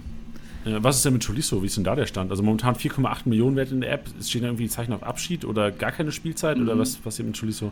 Ähm, jetzt hast du mich erwischt. Ja. Die Personalie, mit der habe ich mich in der letzten Zeit nicht beschäftigt. Wahrscheinlich aus guten ja, ich Gründen. auch gar nicht. Aus, aus guten ich auch Gründen gar nicht. wahrscheinlich, oder? Ja. Nee, man hört irgendwie vor dem jetzt nichts. Ähm, weiß ich nicht. Aber ja, auch ein Wahnsinnskerl eigentlich. Ja, vor allem, weil es ist ja oftmals so, also es klingt jetzt ein bisschen ausgeleitet vielleicht, aber so Trainerwechsel gibt ja auch neue Chancen für andere Spieler oder für, für Zweitreihe-Spieler teilweise. Absolut, ja. Und äh, Tolisso, ich meine, da brauchen wir nicht drüber diskutieren, dass er die Qualität hat, wenn er mal, wenn er mal fit bleibt. Und ähm, ist einer, den ich, also der eigentlich durchgängig in Kickbase Marktwertschwankungen hatte. Der weiß letztes Jahr, ey, wie hart klingt das, Tolisso war ein 500k-Spieler zum Ende der Saison. Wahnsinn, ja. Das, das, ist unfassbar. Das hättest du ja nie gedacht. Der war Weltmeister. Ja, äh, ja. Der, der, ist, der ist Weltmeister, sorry. Ja. Der, der ist Weltmeister. Ähm, Aber er ist, halt, er ist halt genau der gleiche Spielertyp wie Leon Goretzka, also der französische Goretzka, kann man sagen, finde ich. Und deswegen, wenn Leon Goretzka fit bleibt, wird er bestimmt auf, auf dieser Position, denke ich mal, immer den kürzeren ziehen. Ja, dann kommen wir mal zum äh, noch interessanteren. Du hast jetzt schon mehrere Varianten angesprochen. Es gibt natürlich, also vorne wollen wir wahrscheinlich auch diskutieren, Lewandowski, du hast vorhin schon gesagt, die Sturmspitze, aber dann gibt es auf dem rechten und linken Flügel natürlich Varianten. Du hast Musiala angesprochen, du hast einen Koman angesprochen, einen Sané, einen Gnabry. Wer hat am ersten Spieltag die Nase vorne? Für die drei Positionen jetzt meinst du, oder sollen wir ähm, so, jeden durch mal gehen? Ja, ja. gerne jeden ja. durch. Also für mich ist im Kopf ist immer noch Müller gesetzt, aber gerne, dann argumentiere gerne noch mal weiter, was, ja. was Thomas Müller angeht und warum er eventuell auf die Bank äh, rotieren könnte. Ja, vielleicht ähm, tut er sich das noch nicht an Nagelsmann und nimmt quasi unseren ähm, Publikumsliebling und unseren FC Bayern München Spieler, was Thomas Müller absolut ist. Ja. Thomas Müller ist für mich FC Bayern München. Vielleicht tut er sich nicht das an und nimmt ihn gleich beim ersten Spieltag aus der Startelf, da gebe ich dir recht. Ähm, dann lassen wir Thomas Müller mal auf der 10 beginnen. Ähm, ähm, rechte Seite, ein Kickbase-Schnäppchen, würde ich ähm, aktuell noch behaupten, ist Leroy Sané mit 36 Millionen Euro. 36 Millionen für Leroy Sané. Also jeder, der da nicht äh, mitbietet, ähm, der ist selbst schuld, meiner Meinung nach. Oder hat Spiele von dem gesehen letztes Jahr. du bist gemein, ja, du bist gemein. Oder bei der EM, ja, das ist, Mann, der hat so viel Potenzial, aber ich glaube wirklich, dass Nagelsmann, der packt sich den mal und der wird jetzt aufwachen. Ja, der wird jetzt mal explodieren. Der muss ihm noch bessere Laufwege zeigen. Ähm, ich habe es letztens am Tilo schon mal gesagt, am Titi. Ähm, wenn man ihn auf der Position mit Arin Robben vergleicht, ja, beide rechts außen, beide linker Fuß. Wenn dann ein Diagonalpass kommt, ein langer. Ein Arin Robben hat in den Augen schon gebrannt, ja, bis der Ball da war. Hat den äh, mit der Brust angenommen, die Brust Richtung Boden gedrückt, dass gleich weitergeht. Aber Leroy Sané, ja, er lehnt sich halt erstmal so zurück bei der Ballannahme und überlegt erstmal ein, zwei Sekunden, okay, wo geht jetzt hin? Deswegen glaube ich, Leroy Sané muss einfach aufwachen und muss schneller handeln, wenn er den Ball hat. Aus der Ferne gesprochen, ja. Also, ähm, ja. Vor allem, was, was ich auch sehe, ist, wenn man das Spiel letztes Jahr gesehen hat, ja, Leroy Sané hat echt also viel Scheiße gebaut, meiner Meinung nach. Und da ist auch meiner Meinung nach viel im Kopf einfach, so einstellungstechnisch gewesen. Absolut, ja. Aber du hast einen Müller gehabt, der ihn angeschrien hat, aber ich gebe dir recht, so Flick hat ihn nicht angeschrien. Und ich glaube, wenn du einen Müller hast neben dir, der dich irgendwie anschreit, wenn es scheiße läuft, und einen Nagelsmann an der Seite, der über den Platz schreit, so, Leroy, Junge, was, was soll die Kacke? So, das, Nagelsmann ist ja einer, der, der, der keinen Platz vor den Mund nimmt. Finde ich auch geil eigentlich als neutraler Fan, der, wenn ein Trainer an der Seitenlinie ein bisschen Radau macht. Und ich glaube auch, dass ja. das ihm im Grunde genommen nur gut tun kann. Also, weil ich glaube nicht, dass der Druck bei Leroy Sané das Problem war. Genau, ja. Ähm, ich kann, nicht, ich, ich kann dir noch nicht mal sagen, was bei Leroy das Problem war, aber vielleicht tut es ihm ja gut, wenn da zwei Kollegen immer ein bisschen Druck machen, weil ich glaube, diesen Druck hat er wahrscheinlich noch nicht verspürt. Oder er zeigt es einfach anders und ich äh, nehme es falsch wahr. Ich glaube auch. Also ich, mich würde super freuen für ihn. Ähm, er ist, was ich echt gut fand, ähm, in der letzten Saison defensiv immer stärker geworden, hat viel mit nach hinten gearbeitet. Ähm, also da, da weiß er, was los ist und ähm, ich glaube in der Offensive ist da ähm, ja, kein Limit nach oben. Stark. Und dann siehst du, also Leroy Sané auf der rechten Seite, wen siehst du auf dem linken Flügel vorne? Auf dem linken Flügel vorne, ich weiß jetzt nicht, wie der Stand bei, bei Kingsley Coman ist. Ähm, ist ja immer so eine Sache, ja. angeschlagen, verletzt oder, oder fit. Also wenn er fit ist, finde ich Kingsley Wahnsinn. Ähm, aber auf der linken Seite würde ich vielleicht mal mit Serge Gnabry, ähm, Serge Gnabry rechnen, ähm, weil Nagelsmann, glaube ich, auch schon betont hat, dass er sich Gnabry auch mal in einer anderen Position vorstellen kann. Also nicht nur immer auf dem rechten Flügel. Weiß es nicht, ob er damit auch die Position 10 meint, aber ich könnte mir auch vorstellen, dass er Gnabry mal auf links stellt, dass er quasi mit seinem mit seinem starken rechten Fuß reinziehen kann und er dann quasi ja, irgendwie von der linken Seite von Davies, wenn er fit ist, überholt wird, ihm die Grundlinie entlang spielt oder ja, solche Gedanken habe ich, dass das passieren könnte bei unter Nagelsmann. Ja, ich habe mich schon oft gefragt, ob das, also wenn man sich Bayern-Spiele anguckt, ist es ja eh oftmals so, dass die so ein bisschen Handball spielen mit dem Gegner. Also sie stellen sich irgendwie hinten rein und da war mein Gedanke schon eh, warum hast du über links ein, also klar, ich, sehe, ich, ich würde auch links eher dann Coman und Gnab gesehen, aber ich habe rechts auch gesagt, ey, ein Sané würde da viel mehr Sinn machen in so einer Situation. Das ist ein Spieler, der 1 gegen 1 gehen kann. Und was bringen dir ein Spieler, äh, der, der rechts außen spielt, mit einem starken rechten Fuß und einem schwachen linken, also schwach links ist bei Gnabry auch frech von mir jetzt, das zu sagen, aber von einem stärkeren rechten, wo du dann primär irgendwie gezwungen bist reinzuflanken, was ja im Grunde genommen dann wenig bringt, weil klar ist ein Lever vorne drin, aber wenn alles drin steht, brauchst du nicht reinflanken, gefühlt. Das ist, das ist ganz dumm gebabbelt, Freunde, aber du weißt, was ich meine. Ja, ich weiß, was du meinst. Und ähm, genauso sehe ich es eigentlich auch. Wenn, wenn wer auf die Grundlinie gegangen ist und dann, sagen wir mal, von der rechten Seite an der Grundlinie mit seinem rechten Fuß die Flanke geschlagen hat, dann waren es eben bei rechten Fuß die Flanke geschlagen hat, dann waren es eben bei Leipzig so Männer wie Angelino auf, auf links. Ähm, dann waren es eben nicht die Offensivspieler, die zur Grundlinie gezogen sind, sondern ja. eher die, die, ja, die, die offensiven Abwehrspieler. Ja, also ich bin echt gespannt auf das Jahr. Ich bin echt ja. mega gespannt, was, was Julian Nagelsmann anrichtet. Aber ich also bin traurig, Janni. Ich ja. bin traurig, ähm, weil wir in der anderen Liga ähm, die Variante genommen haben, Mannschaft plus ähm, 50 Millionen. Und ja, äh, bis auf die Richies von uns kann ich mir, glaube ich, keinen leisten, keinen Bayern-Spieler. Oh, das ist hart. Ja, das ist ein anderes Management. Leroy Sané, Leroy Sané noch. Ja, aber ah, okay. wenn wir uns die anderen äh, Offensiven angucken, ey, boah, Lewandowski in, in dem Modus wahrscheinlich sowieso nicht möglich, meiner Meinung nach. Also da musst du... Äh, da musst, musst, du am Anfang schon krass wirtschaften können. Ja. So, da musst du da die 500k-Spieler raufpacken. genau, absolut. Und deswegen... Ähm, ja, schade bisschen, dass die Bayern-Spieler immer so teuer sind. Aber ja, wo, wo, die, wo die Nachfrage ist, da steigen halt auch die Preise, ja. Das stimmt. Ja, bei den Bayern, was mich auch wundert, also wenn man, wenn man sich die Marktpreise anguckt, die sind äh, so typische Stammspieler, also was ist typische Stammspieler? Festgesetzte Stammspieler wie den Lewandowski, Müller, klar, das zweifeln wir jetzt an, ob es langfristig ein Stammspieler ist. Ich bin der Meinung, dass er trotzdem viel spielen wird weiter unter Nagelsmann. Äh, ein Kimmich, ein Goretzka, die sind extrem teuer inzwischen schon. Aber ich sag's dir, es ist, wie du gesagt hast, ein Sané, wo Manager echt Angst haben, so, oh shit, da gibt's drei ähm, für, oder vier für die Position ähm, oder für die, vier für die zwei Positionen da vorne. Bisschen Schiss. Da sind die sehr vorsichtig und da sieht man auch Marktwerte. Also Bayern Stammspieler für 36 Millionen, das ist schon Schnapper teilweise, einen offensiven Stammspieler. Ja. Und auch ähm, bei Benji Pavard. Also du hast ja gesagt, Pavard 26 Millionen sollte 26, gesetzt sein ja. am Anfang. 26, ja. Was ein Schnapper, Alter. Vor allem, wenn du Upamecano siehst, der 10 Millionen mehr wert ist, wo du sagen musst, im Bayern-Spiel punkten oftmals die Rechts- und Linksverteidiger besser, weil es einfach nicht so viel zu klären gibt. Also klar, Spielaufbau ist dann entscheidend, wer, wer mehr den Spielaufbau macht, ob es Upamecano als Innenverteidiger ist oder Nianzu. Ja, bei der Kombi sicherlich ein Upamecano, aber sollte da jetzt ein, ein Hernandez stehen oder ähm, ein anderer Innenverteidiger, Niklas Süde ist ja auch am, am Ball relativ gut, kann ich ja. mir vorstellen, dass Upamecano gar nicht so krank roh punktet. Ja, Ja, kann sein. Aber ich glaube schon, dass eben Upamecano definitiv der Innenverteidiger Nummer 1 wie David Alaba letzte Saison sein wird. Und ich glaube, wenn Upamecano nicht verletzt ist, dann wird er halt immer spielen. Und deswegen spiele ich mit solchen Spielern schon gern, muss ich sagen.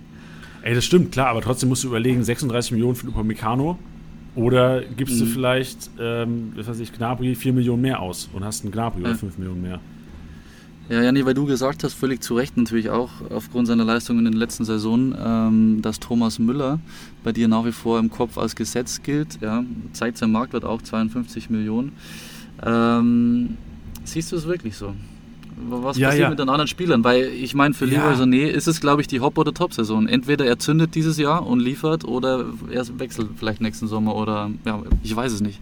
Ja, aber im Grunde genommen, also jetzt Thomas Müller war einer, wo ich sagen würde, de, du hast gesehen auf dem Platz, also der musste auf dem Platz stehen, dann lief's. Also ich hatte so den Eindruck, wenn er irgendwo nicht auf dem Platz war oder nicht mehr 100% war, da hatte Bayern echt Probleme. Also ich sehe ihn, mhm. klar, zum einmal technisch, also sieht zwar immer, also kann, über das Aussehen seines Spielstils kann man sich ja sicherlich streiten, aber diese Effektivität und diese Ballsicherheit und im Grunde diese, diese Läufe, finde ich halt enorm wichtig und ich kann mir eigentlich nicht vorstellen, dass Nagelsmann das nicht sieht. Also ich meine, Nagelsmann ist schlau genug und kann das glaub, sicherlich gut einschätzen, wie wichtig Müller ist für die Startelf. Mhm. Ähm, gibt ja auch recht, dass am Anfang er wahrscheinlich noch gesetzter sein wird als langfristig die Saison. Also dann muss ich auch sagen, wenn Müller zehn Spiele keine Bude macht und keine Vorlage und nur rumläuft wie Falschgeld, dann wird er auch nicht mehr weiterspielen. Also mhm. so, so sicher Startelf ist, glaube ich, also würde ich sogar bei Lever bezweifeln, obwohl bei Lever würde ich es wahrscheinlich noch nicht mal bezweifeln, er kann zehn Spiele nicht treffen, spielt trotzdem, aber ja. Ähm, ja. Aber weißt du, wo ich so ein bisschen, ähm, ja, wo es kollidieren könnte, sehe ich nämlich bei Müller und Nagelsmann, also nicht von der Persönlichkeit, sondern Müller ist ein extrem kommunikativer Spieler auf dem Platz. Ja. Sagen ja alle hier Sprichwort Radio Müller, pipapo. Ähm, und da glaube ich, könnte es kollidieren. Ja? Wenn du so einen Sprachrohr wie einen Nagelsmann an der Seite hast, plus einen Müller im Feld, der quasi jede, jeden Spieler kommentiert und ähm, jede Situation irgendwie anleitet, was auch völlig geil ist. Also was ein geiler Typ, wirklich. Ich mag das auch auf Platz mega gerne, so ein bisschen, ja, das mit Worten auch leiten. Ähm, aber das könnte ein bisschen so, ja, die könnten sich von den Ansagen vielleicht so ein bisschen in die Haare kommen, könnte ich mir vorstellen. Okay, guter Punkt. Ja, natürlich, das kann ich mir vorstellen, aber dass er dann irgendwie rausrotieren sollte, ähm, aber natürlich muss man sagen, also für Müller, dich, Entschuldigung, für, ja. für dich ist Müller auf 10 quasi gesetzt. Ja, ja. Also für mich, also nicht auf 10 gesetzt, aber für mich ist Müller einfach im Bayern-Spiel gesetzt, weil du, weil er variabel ist, den kannst du mal über rechts schicken, den kannst du mal über links schicken, den kannst du zur Not sogar mal vorne als Stürmer einsetzen. Ähm, ja, gegen England sah es nicht gut aus, aber die EM kannst du im Grunde auch in die Tonne kloppen. Das ist scheißegal, da brauchen wir kein Wort mehr drüber zu verlieren. Mhm. Aber für mich ist Thomas Müller einer, wo ich auch jetzt noch sagen würde, 52 Millionen wenn man sich einen 170er Schnitt anschaut, 170er Punkteschnitt, ja, mhm. der hatte ähm, wie viele Vorlagen? 18 Assists, 11 Tore. Ob er das so nochmal macht, weiß ich nicht. Kann es auch gut sein, dass er am Anfang vielleicht noch nicht so die ganze Zeit über 90 Minuten spielen wird, weil er ja einfach jetzt, glaube ich, erst nächste Woche irgendwie ins Training wieder einsteigt und dann zwei Wochen hat vor der Saison oder zweieinhalb. Aber äh, ich kann es mir nicht vorstellen, weil im Grunde genommen muss Julian Nagelsmann auch sagen, ey, mein Vorgänger also es ist jetzt ein bisschen politisch gedacht, aber mein Vorgänger hat äh, Müller auf die Bank gehockt und der blieb nicht lang. Also nicht mein ja. Vorgänger, sondern ja. äh, Nico Kovac. ja, ich weiß. Und dann Hast du recht. im ganzen Verein nicht. Also man darf nicht unterschätzen bei FC Bayern, weil Jupp Heinkes war ja auch jetzt, war ja eher so, also es klingt jetzt ein bisschen negativ, aber der war ja gute Launentrainer. Bei, bei Heinkes hatte jeder Bock zu kicken, hatte jeder Spaß am Fußball und da hat Müller auch gespielt. Ja. Und ich habe bei Kovac gesehen, Müller nicht auf dem Platz, die Laune war nicht so geil. Und mhm. ich glaube, das ist beim FC Bayern gefährlich. Ähm, Einzel für dich, gebe ich dir recht. Aber ich glaube, wo man jetzt mal unterscheiden muss, ist es ja eine andere Sache, wenn du sagst, Thomas Müller spielt jedes zweite Spiel oder kommt jedes Spiel zumindest in der 60. oder 70. rein. Bei Kovac war es ja so, dass er teilweise irgendwie zwei, drei Spiele mal am Stück auf der Bank saß. Ja, und ganz spät erst eingewechselt wurde. Das meine ich ja mit hier unserem Julian Nagelsmann, der bei Leipzig rotiert hat wie ein Wilder und ähm, der Erfolg gab ihm recht. Ja souverän hinter Bayern München Zweiter geworden, ähm, wieder in die Champions League das Team geführt, ähm, ins Achtelfinale mit Leipzig wiedergekommen. Also er macht ja alles richtig mit seiner Rotation. Uns als Kickbase-Manager nervt es natürlich enorm, aber ich glaube schon, dass er diese fünf Leute in der Offensive ähm, regelmäßig rotieren wird. Und da wird auch Thomas Müller definitiv nicht jedes Spiel in der S11 stehen, meiner Meinung nach. Okay, ey, das ist ja auch richtig so, dass man nicht mit der gleichen Meinung ist. Ist ja auch gut, da können die Kickbase-Manager sich jetzt auch ihre Gedanken machen. Ist sicherlich einer, wo ich mir jetzt auch mehr Gedanken machen würde. Ähm, also, ich persönlich mache mir jetzt auch mehr Gedanken, wenn ich jetzt zwischen einem Kimmich und einem Müller entscheiden müsste, würde ich ja dann auf jeden Fall, obwohl die vom Marktwert eine Million auseinander sind, würde ich ja, ist ja ein No-Brainer für mich, da wird ja Kimmich in mein Team kommen. Ja, absolut. Also, falls es falls den Zuschlag gibt. Aber im Grunde genommen, wenn ich jetzt überlegen müsste, auf wen würde ich jetzt, keine Ahnung, 60, 65 Millionen bieten, Ja. dann würde ich nicht 65 Millionen auf Müller bieten. Also ja, wenn ich Kimmich nicht bekommen sollte. Aber ähm, dann würde mein Geld eher auf den Kimmich wandern. Was mich jetzt noch interessieren würde, was du denkst, weil jetzt haben wir eigentlich die ganze Offensive ordentlich durchgekaut, aber einen Mann, ja, unseren Man, ähm, Robert, ähm, haben wir noch gar nicht erwähnt, hat ja, wie wir alle wissen, Titi, äh, glaube ich, weiß es am besten, weil er ja, ähm, die Instagram-Posts zum MVP, glaube ich, nicht mehr sehen konnte. Ähm, aber wird der nochmal annähernd an der Saison von letzter ähm, Saison anknüpfen können oder meinst du, dass jetzt vielleicht schon langsam echt ein bisschen satt ist? Boah, also satt glaube ich nicht. Ich kann mir schon vorstellen, dass der- der auf jeden Fall wieder unter den Top 2 Kickbase-Spielern sein wird. Vielleicht wahrscheinlich auch wieder der Top-Kickbase-Spieler sein könnte. Ähm, wüsste jetzt nicht, warum er so viel schlechter performen sollte. Also klar, diesen Torrekord, also das wird er nicht nochmal machen. Der wird vielleicht mit 30 Toren rausgehen und trotzdem, Mhm. ähm, keine Ahnung, 5500 Punkte machen. Also ich würde sagen, ähm, der ist sein Geld wert. So 62 Millionen zahlst du in Kickbase? Ja, also vor allem in Kickbase, weil er halt ein Stürmer ist. Also Stürmer gibt es ja nicht viele, die auf diesem Niveau spielen können und du brauchst nun mal, also das ist so eine dumme These von mir, aber eigentlich, um eine Saison zu gewinnen, brauchst du, also ich sage dir, ohne guten Spieler, gewinnen, äh, ohne guten Stürmer in der Spitze gewinnen vielleicht 10% der Kickbase-Manager draußen in der Kickbase-Liga. Mhm. Und ich sag dir, so ohne Haaland, ohne Silver, ohne Lewandowski sieht das schlecht aus. Deswegen ist auch meine Herangehensweise immer, ey, Top-Stürmer zuerst, dann rechts der Mannschaft denken. Und ähm, deswegen Lewandowski auch weiterhin der beste Stürmer in der App, wahrscheinlich der beste Kickbase-Spieler in der App. Und ähm, wird nicht, ich würde anzweifeln, ja, was du gesagt hast, ich würde anzweifeln, dass er nochmal eine Saison hinlegt mit 41 Toren, 7 Assists. Würde sagen, wenn ich jetzt sowas predikten müsste, 35 Tore, 10 Assists, weil er vielleicht ein bisschen eine andere Rolle auch bekommt bei Nagelsmann und nicht mehr so der äh, Zielspieler Nummer 1 ist, eventuell auch. Also ja, er ist Zielspieler Nummer 1, aber eventuell hat, hat Jürgen Nagelsmann noch andere Wege zum Abschluss zu kommen in, in seinem System. Das ist schön, dass du das mit dem guten Stürmer ansprichst. Ich, also wir haben nämlich jetzt vor einer guten Woche die andere Liga gestartet. Und da habe ich aktuell im Sturm ähm, hier Burkhardt von Mainz und Regotta von Fürth stehen. Ähm, würdest du mit dem, mit dem Sturm nicht spielen, Janni? Also mit Burkhardt würde ich nicht spielen, ähm, aber mit Gotha würde ich spielen, ja. Aber, also ich, ich würde, ey, also Alex, wir brauchen ja nicht diskutieren, du bist ein sehr talentierter Kickbase-Manager. Also Titi hat mir das erzählt, so, du bist einer, der, der weiß, wovon er spricht. Du bist ein erfolgreicher Kickbase-Manager. Also du, dir traue ich das zu, dich da rauszumanagen und trotzdem eine solide Mannschaft aufzustellen. Ich sag nur, dass es halt, wenn du, es gibt wenige Stürmer, die konstant sind und konstant treffen und punkten. Ja. Und die spielen nun mal bei den Top-Vereinen, weil ein Stürmer, der bei einem Nicht-Top-Verein spielt, punktet meistens nur gut, wenn er trifft. Und das macht er natürlich dann relativ selten. Ja. Und ähm, im Mittelfeld kannst du theoretisch, ich meine, Best Case Kevin Stöger von Düsseldorf da, damals, der hat bei einem Verein gespielt, der irgendwie um Klassenhalt gekämpft hat und ist im Endeffekt dann abgestiegen, aber hat in der Abstiegssaison unfassbar krank äh, ähm, gepunktet. Ja. Das, hat der, das hat Ruven Hennings nicht, obwohl er also der Top-Stürmer der Düsseldorfer war Ja, damals. hast du recht. Ja, ich finde. Düsseldorfer war Ja, damals. hast du recht. Ja, ich finde halt ähm, den Burkhardt, also ich finde den unglaublichen Kicker. Er ist halt jung, mega schnell und ähm, hat ähm, geliefert auch irgendwie in letzter Saison, auch wenn sie es in den Punkten jetzt nicht so abzeichnet. Aber ich finde, seit Mainz irgendwie das Ruder rumgerissen hat äh, in der Winterpause, hat der schon auch profitiert. Und ähm, wenn man den anschaut, irgendwie 3,8 Millionen, ist ein junger Spieler. Ähm, ich würde ihm, glaube ich, eine Chance geben und dann kannst du nämlich im Mittelfeld, ja, das alte Spiel natürlich wieder mehr für den Spieler ausgeben.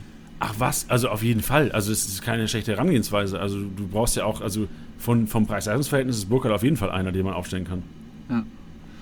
Jetzt muss ich mich schon rechtfertigen hier für meinen schlechten Sturm vor dir, gell? Mensch. Ah ja, Alex, ich habe von dir eher einen Lewandowski erwartet vorne drin. Nee, den habe ich noch nie gehabt. Ich bin beide Meisterschaften habe ich ohne Lewandowski geholt.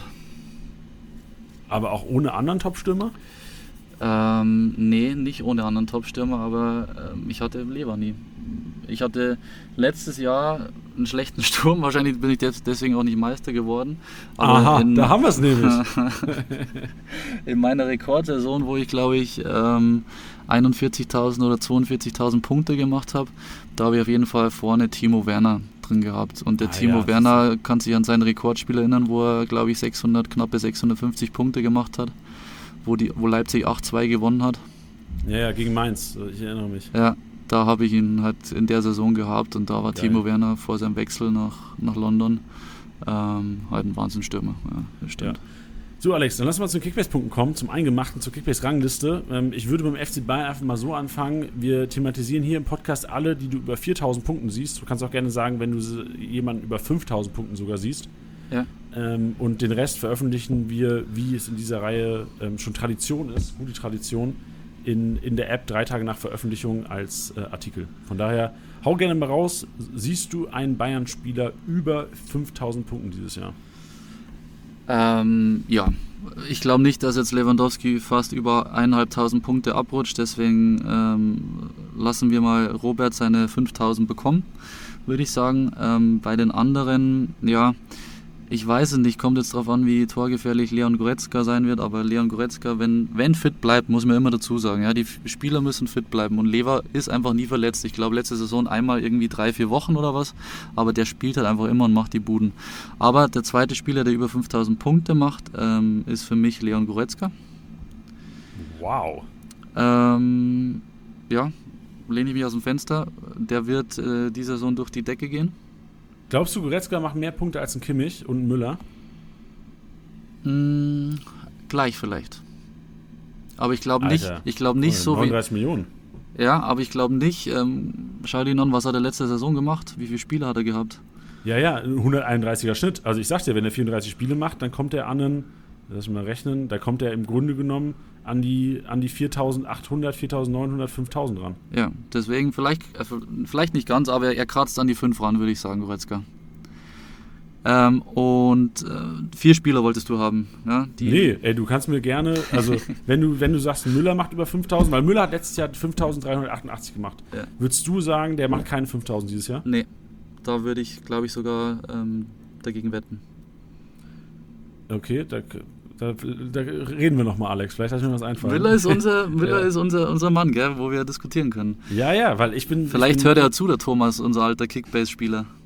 Ja, ja, also wie, warten wir ab, hören wir am Montag den Podcast an. Thomas Müller hat die, hat die Liga gewonnen mit äh, Mats Hummels, äh, Joko Winterscheid, Chris Kramer, Flo Neuhaus und sowas. Ja. Der hat die Liga gewonnen und dominiert. Der hat mit zweieinhalbtausend Punkten Abstand gewonnen, die Liga. Okay, das ist also heftig. Würde, würde mich nicht wundern, wenn er sich eventuell auch mal im Kickbase-Podcast hier ja. informiert.